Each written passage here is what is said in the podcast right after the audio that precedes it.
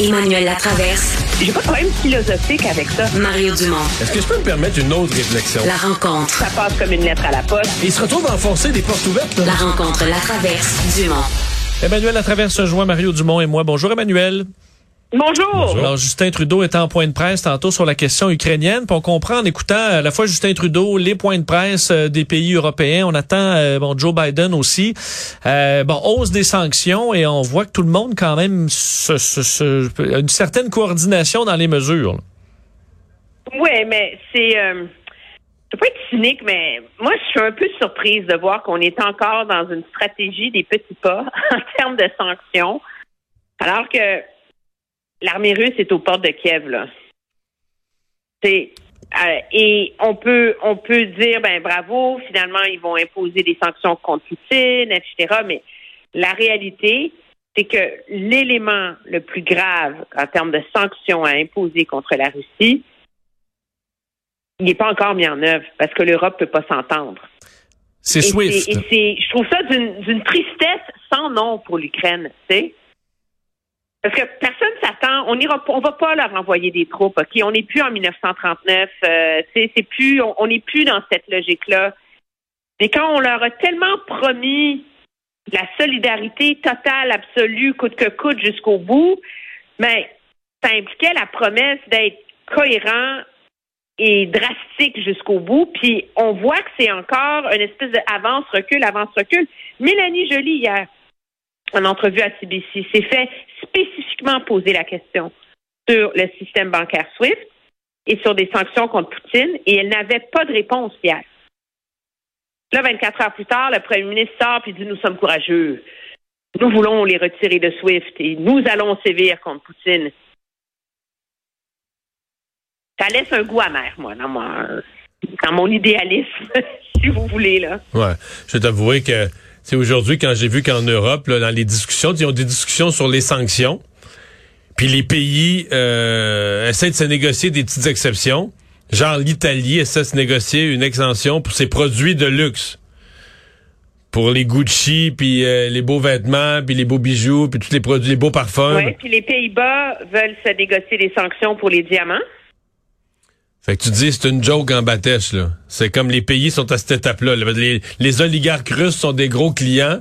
Fait qu'on va négocier des sanctions, mais des exceptions pour nos gros clients. C'est une joke, là. Mais oui, parce qu'il faudrait surtout pas que Gucci et Versace perdent de l'argent, tu sais. Parce que juste les oligarques russes, objectivement, qui ont les moyens d'aller magasiner, là.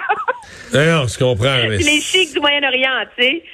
Non, c'est, c'est, ça laisse très, très, euh, je trouve ça vraiment triste. J'ai comme une journée de désillusion, moi, face à ça Mais- aujourd'hui. Puis, Mais Emmanuel, le- le- la réponse de l'OTAN, est-ce qu'elle te rassure un peu plus? Là, on déploie le, le- le- bon, la force de réaction, donc euh, c'est quand même une montée en puissance pour euh, l'ennemi de Poutine.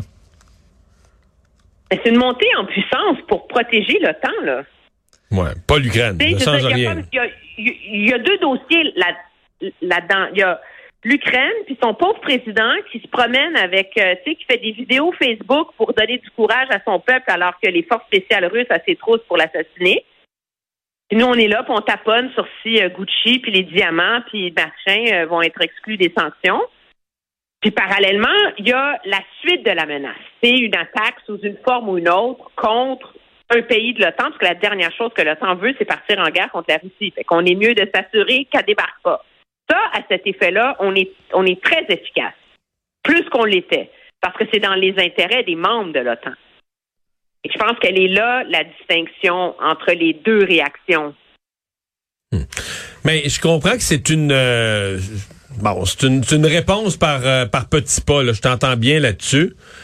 Quand même une réponse coordonnée. Là, on est rendu. Ce qui est pas clair pour moi, c'est jusqu'à quel point les oligarques, là, je suis sûr qu'on peut les euh, on peut les écœurer, avec leurs propriétés, leurs avoirs dans les comptes à Londres, etc. C'est moins clair pour moi quand on dit les sanctions contre Poutine. Est-ce que c'est juste des mots? Est-ce que c'est juste une espèce de menace? On l'inclut dans les sanctions. Euh, Est-ce qu'il y a vraiment des avoirs à son nom qu'on peut saisir? Est-ce qu'il fait vraiment des transactions financières? Euh, Est-ce est-ce qu'il y a un compte là, présentement à Genève ou à Zurich, en, à Zurich, je devrais dire en Suisse? Est-ce qu'il y a vraiment un compte au nom de Vladimir Poutine avec un milliard dedans? On dirait que je suis moins sûr de ça, là. Ben, entre toi et moi, il est assez habile que je présume qu'il a mis son argent à l'abri quelque part. Je pense que l'enjeu, c'est de l'empêcher d'y avoir accès. Ce qui est intéressant, cependant, c'est que M. Trudeau s'est fait poser la question Allô, comme sanction contre Poutine, est-ce que Poutine a un sou dans un compte de banque au Canada? Je présume que non. Ouais. Puis là, M. Trudeau a expliqué, il dit l'enjeu, c'est que là-dessus, il faut qu'on agisse tous en même temps. Ça a l'air qu'il y a un compte, à, ça a l'air qu'il y a un compte à la caisse à rue Beaubien, Montréal. c'est ça. Puis lui, euh, il, a, il, a, il, a, été hacké là, dans la. Oui, c'est ça. On a, de, de, on, a, son numéro d'assurance sociale en plus, c'est parfait. Euh, parlons un mot non, sur les réfugiés, euh, bon, Emmanuel et Mario, parce que bon, on le voyait là, euh, on s'attend à ce qu'il y ait peut-être jusqu'à un million de réfugiés. Là, ça arrive aux portes de la, entre autres de la Pologne, de la Moldavie.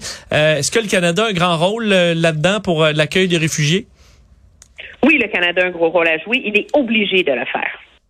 Parce que les Ukrainiens, c'est pas une diaspora comme les autres. Non seulement c'est la plus grande diaspora ukrainienne à l'extérieur de l'Ukraine et de la Russie, mais les Ukrainiens sont arrivés au Canada, je veux dire, en Alberta, avant même que l'Alberta soit une province. Je veux dire, il y a des parties du Canada où les, les Ukrainiens sont, sont, sont des colons. Sont les fondateurs, oui, c'est ça, absolument.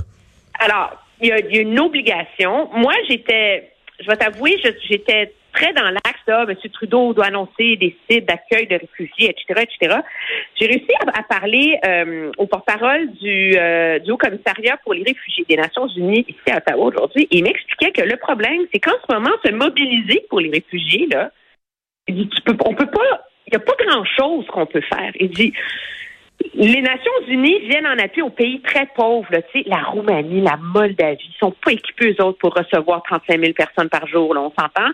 Ça, c'est important en termes de réponse humanitaire, mais comme on ne sait pas combien de temps ça va durer, ces gens-là, objectivement, à terme, ils vont vouloir rentrer chez eux. Ben c'est ça, c'est pas Alors, encore. Je pense pas qu'on peut les qualifier des, des, réfugiés. Moi, les gens que j'entends, même à la frontière, ils vont se réfugier, mais je pense qu'ils sont dans l'espoir. Ben d'abord, l'Ukraine, là, c'est pas un pays raide pauvre. Là. C'est un pays, euh, c'est une belle ville, Kiev. Les gens veulent retourner chez eux. Le point, leurs affaires sont là. Donc, ils sont pas dans leur. Tu sais, parce que des pays pauvres parfois bon, ils deviennent des réfugiés, mais quelque part, ils profitent. Il y a une guerre, ils souffrent d'une guerre, mais ils se disent tant qu'à repartir, on va aller repartir au Canada, on va aller repartir dans ça un meilleur pays. Ouais. Mais là, moi, je pense que les Ukrainiens, pour plusieurs, ils ont pas, sont pas dans cet état, d'esprit-là à ce moment-ci. Ils ont quitté leur maison, mais avec comme dessein d'y retourner, avec comme but d'y retourner. En passant, euh, je vous la donne en dernière heure, là, il y a un employé des communications de la SAQ qui va se ravaler parce que le ministre des Finances, Éric Girard, vient d'annoncer par solidarité pour le peuple ukrainien, je viens de demander à la SAQ de retirer tous les produits provenant de la Russie. Bon, parce que ça veut dire qu'il faisait pas de politique. Euh, SAQ, finalement, ils vont... Il, il avait raison, il en faisait pas. il en faisait pas, mais là, il en font. Mais oui, mais euh, la Russie a été exclue du super gros concours de chansons Eurovision. Eurovision, hein. ouais. Non, mais... Donc, euh, mais enfin, sur, donc sur euh, la question euh, pour les réfugiés, ce qui est important pour le Canada, c'est de dire qu'on va être là et de se préparer au cas où. L'important, c'est la question des visas.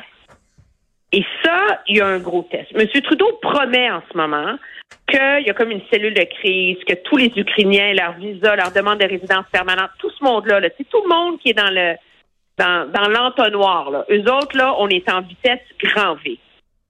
Ça, c'est la priorité. Et ça, c'est justement le genre de truc où le ministère de l'Immigration au Canada est très, très mauvais en général.